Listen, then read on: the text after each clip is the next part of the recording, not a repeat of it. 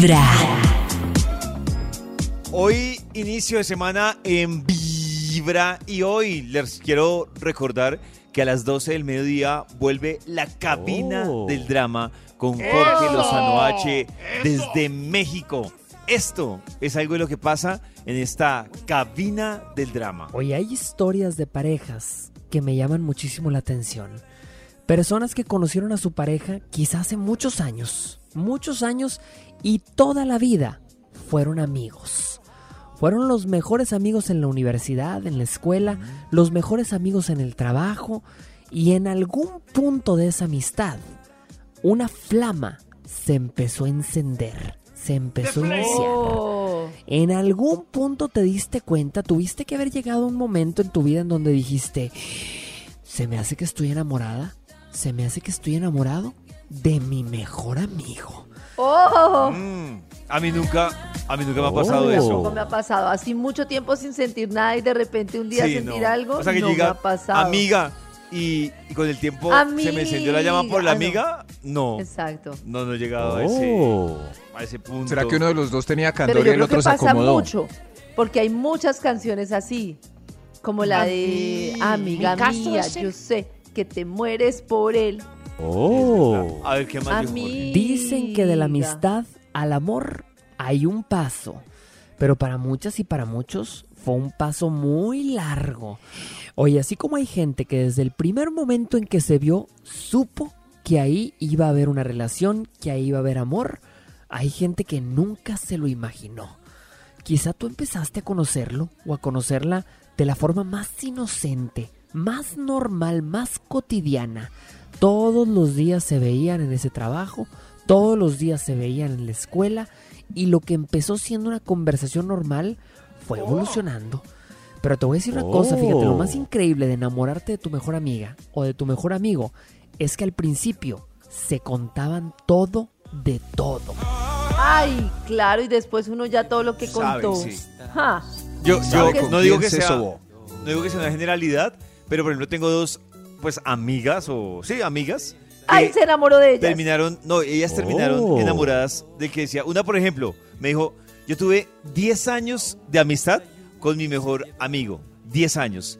Y ella, un día, ella estaba despechada, el man también estaba Ah. como ahí solo, No, y entonces empezaron a salir que no, que armemos plan de solteros.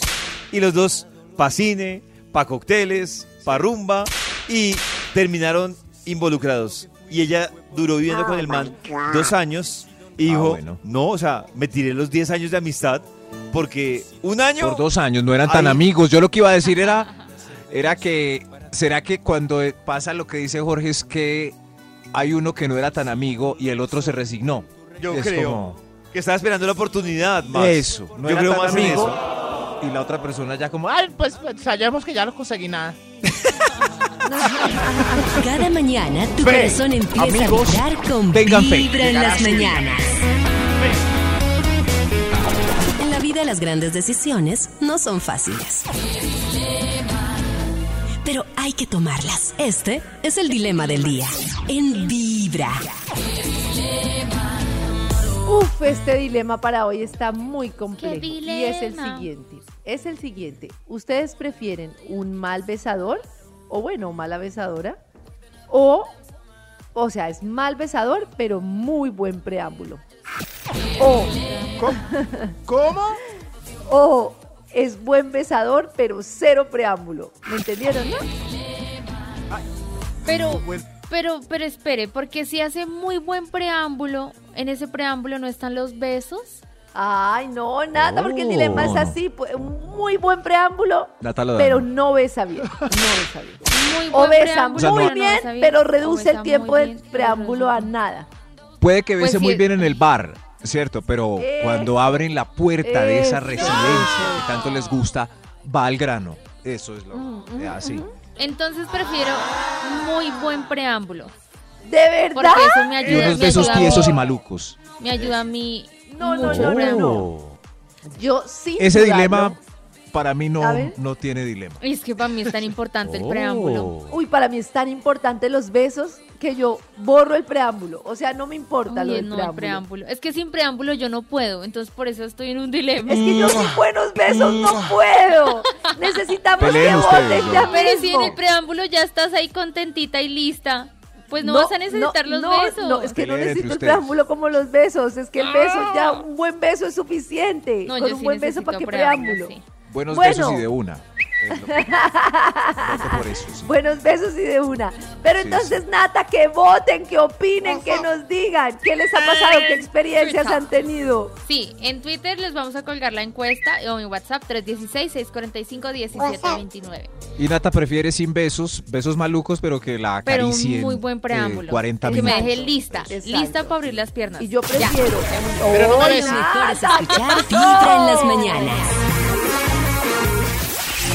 En Vibra que hemos estado hablando de el bullying y además también a propósito de el lanzamiento de este movimiento que me parece brutal y ustedes también lo pueden ver en las redes de Vibra de Laura Barhum, pues Bye Bye Bullying.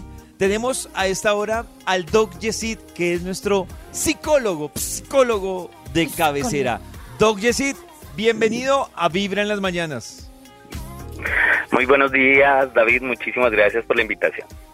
Doc, es que hoy que estamos hablando de, bullying, eh, pues como que van surgiendo muchas dudas, pero hay una que me llamó la atención y ha sido una que Max le ha estado dando vueltas durante toda la mañana y es cuál debe ser el comportamiento de una familia o de los papás frente al, al que está haciéndole bullying al hijo. O sea, ¿qué debe hacer? ¿A dónde debe recurrir? ¿Cómo debe actuar? ¿Cómo debe guiar a, a los hijos? Ok, ok, sí. Eh, Si me estás hablando de, de, digamos, del papá de quien es ofensor o agresor de, los otros niños, pues eh, digamos que hay que tienen que recurrir a varias cosas. La primera, identificar si en esta familia se están teniendo algunas pautas inadecuadas de crianza, un patrón agresivo, o si por alguna razón el niño ha sufrido algún tipo de violencia que puede estar expresando a través de la agresión. Eh, y revisar si también esta familia es una familia violenta. Eh, eso, es lo primero que hay que hacer. Lo segundo es identificar si el niño de pronto tiene algún tipo de trastorno de conducta, porque también se ha identificado que muchos niños que tienen trastornos de conducta terminan siendo agresores de otros niños. Desde allí lo más importante sería seguir un proceso psicoterapéutico o una valoración, eh, digamos que empezar por lo médico para saber si qué está pasando en su comportamiento eh, y luego ir donde un especialista para identificar qué se puede hacer con este niño. Eh, hay muchas organizaciones que se encargan de hacer eh, este tipo de abordaje. Ah, digamos que la Secretaría de Salud en Bogotá entre algunos colegios a hacer algunas acciones.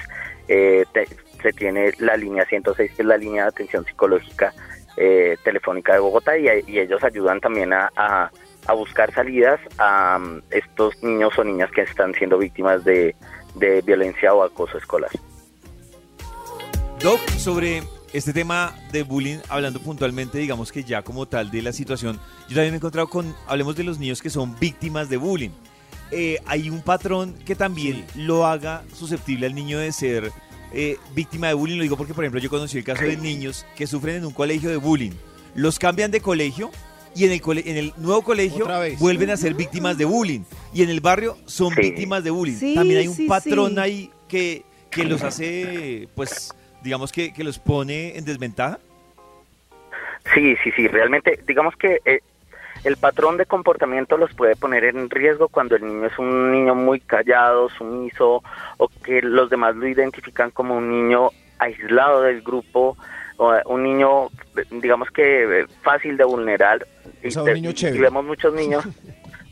Sí, vemos, vemos niños que están muy tristes también porque eh, están viviendo algún tipo de situación que los tiene en un, en un momento en el cual hay una tristeza profunda y se empiezan a aislar y los demás aprovechan eso y este niño no se defiende.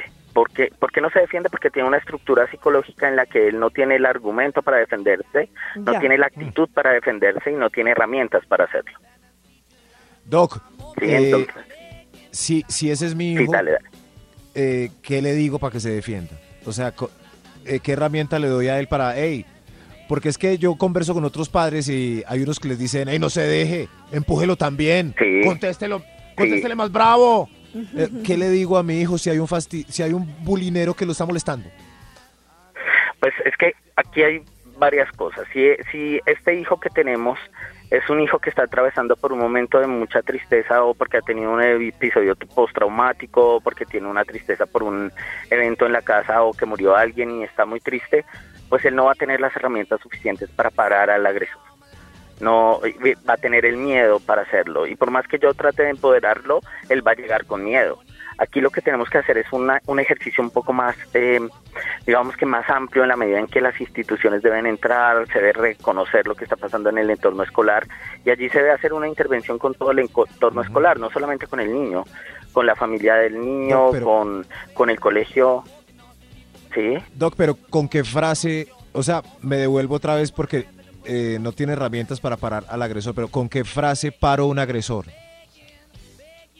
Ok, digamos que, ¿qué es lo que debería hacer el niño? Si el niño está empoderado, el niño debería decir, me gustaría que me respetes y por favor no, no me hagas eso que me estás haciendo.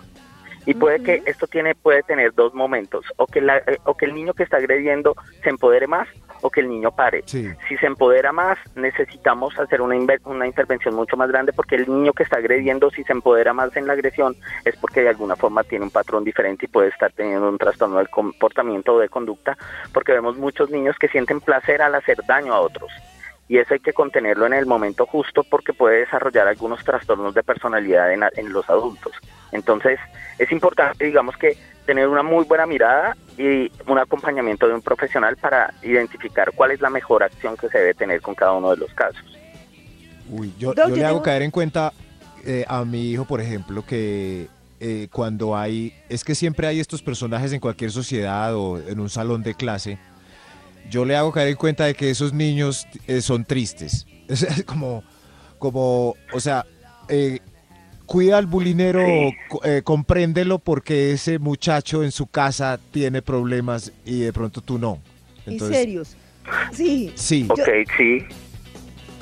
Yo tengo Sí, una puede- pregunta. puede ser, eso- Ah, perdón, perdón, sigue, sigue, sigue, sigue. Puede- sigue. puede- puede- eso puede ser, Max, pero no siempre. O sea, ¿qué puede pasar? Que si los niños que están haciendo bullying, eh, en su mayoría, tienen una estructura familiar que no es la más adecuada, donde no hay un buen patrón de comunicación, donde hay agresividad en su entorno, pero también podemos encontrar otros que no tengan esta característica y que sean, que sean diferentes en, en su acción. Entonces, digamos que no siempre pasa lo mismo y es importante decirle a, nuestros hijos, y eso que tú dices, nos puede servir mucho para que nuestro hijo se sienta más tranquilo y cuando lo agredan diga, bueno, sé que y entiendo que el otro niño tiene un problema y por eso lo está haciendo y de alguna forma su carga emocional también va a disminuir y no va a tener toda la rabia y va a decir, bueno, entiendo que lo está haciendo porque tiene una razón.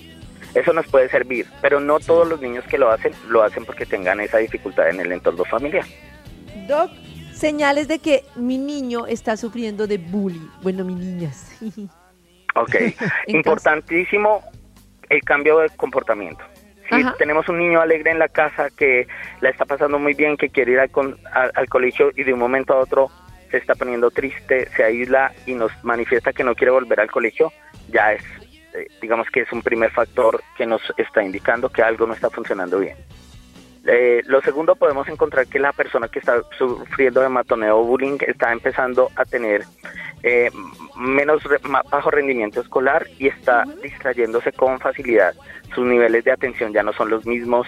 eh, es, es un niño que eh, está empezando también. Podemos encontrar casos en los cuales los niños están empezando a tener dolores de estómago, tienen factores de ansiedad, tienen unos cambios en su en su emocionalidad y encontramos el niño que no le odió la cabeza con frecuencia, casi todos los días les duele el estómago, eh, tiene un llanto frecuente y tenemos que evitar que el niño pueda empezar a tener una fobia escolar.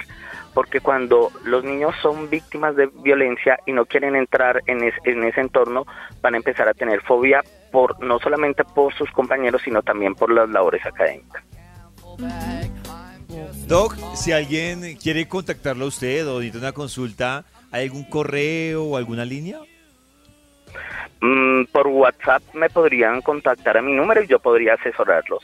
Ah, bueno, ¿y cuál es la Podríamos línea hacerlo. Doc? 4503. Listo, Doc. Muchísimas gracias por acompañarnos en Vibra en las Mañanas y resolver nuestras dudas hoy que estamos hablando del bullying.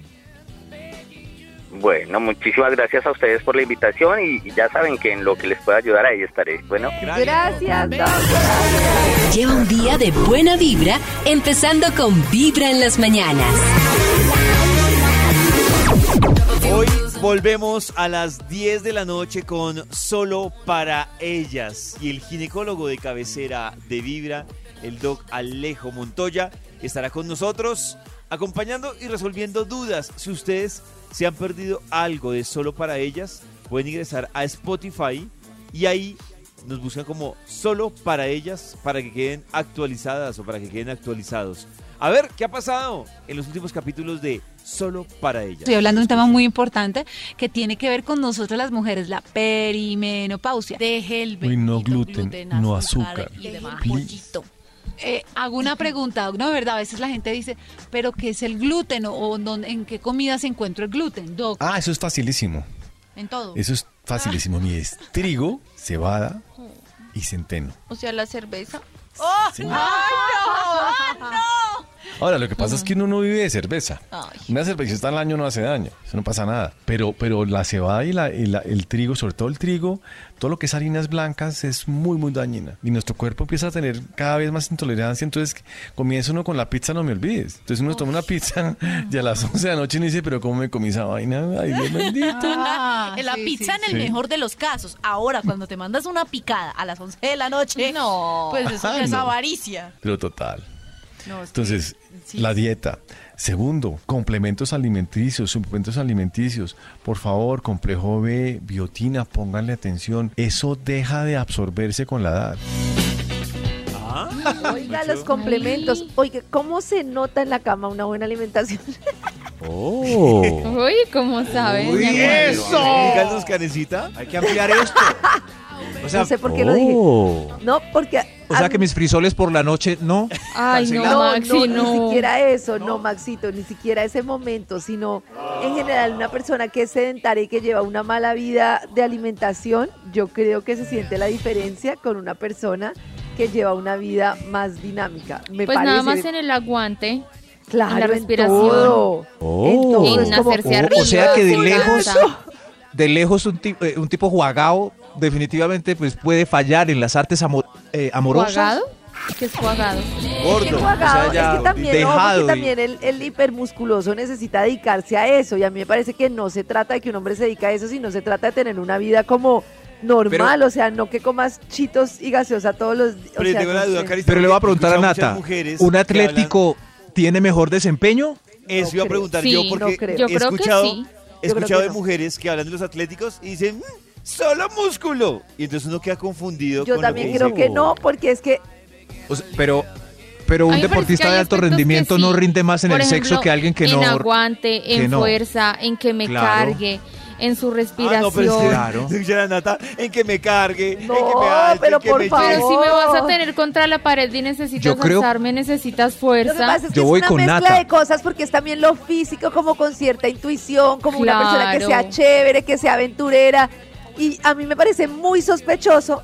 Yo me imagino que para una persona verse súper musculosa, tiene que comer, no sé si me estoy equivocando, tiene que comer huevo crudo y estar tres horas en el gimnasio. Y a mí que un hombre haga eso me parece No, sospechoso. no, no, pero, Pero, Maxi pero no tiene que ser súper musculoso. Yo estoy no diciendo un deportista de alto rendimiento. O sea, por ejemplo, Sí. eh, Rigoberto Urán eh, debe ser buen amante porque él puede subir montañas en esa bicicleta. Entonces, eh, ese rendimiento Ya no lo va a tener otro precoz por ahí dejado y cabizbajo. y- Eso, sí, ese es mi punto, ese es mi punto. Pero ver, no ¿qué estoy segura, el no sé. Viva. Rigoberto Es que uno tiene que entender que el metabolismo también tiene que ver con el afecto. Y el afecto es uno de los más importantes como enchufes entre el cuerpo es y el verdad. ambiente. Es que el afecto nuestro lo que hace es enchufarnos, es sintonizarnos con el ambiente. Y cuando yo estoy con problemas afectivos, cuando me- el ambiente me está agrediendo, Mm. ¿cierto? Mi cuerpo acaba respondiendo con estrés y el, el- el estrés dispara el cortisol y el cortisol hace que mi cuerpo decline y tenga problemas. Miren, es tan tonto como esto, mire, hacer ejercicio no es lo que tú describes. Muévanse 20 minutos, no les cuesta nada. No hay necesidad de irse al gimnasio a sudar Oigan. como una loca y ponerse una cadera sexy y así seguir No, Ah, una licra no. sexy. Se lo- tómese la foto, la, La selfie foto. del gimnasio. No, no es necesidad. No, no, no, no. Con que solo camines hasta allá y te tome la foto en el Ya. espejo, ya, 20 ya, ya minutos al día, no más, no 20 es minutos. difícil. Ah, no respondieron un poco. 20 minutos. 20 minutos. Bueno, sí. ¿Vieron? Tal cual. Ah, era muy parecido a lo que yo decía, 20 minutos. Y hágale, listo. Pero luego se mandan una hamburguesa. No, hombre. ¿Qué? Oh. Luego se mandan una hamburguesa después de esos 20 minutos. Ah, hoy a las pasar. 10 nuevamente un nuevo capítulo de Solo Claro. para ellas en ¿Quién era mejor amante? ¿Don Ramón o el señor Barriga? Don Lleva Ramón. un día de buena ya. vibra, empezando con No, el señor en las Barriga. mañanas. ¿Será?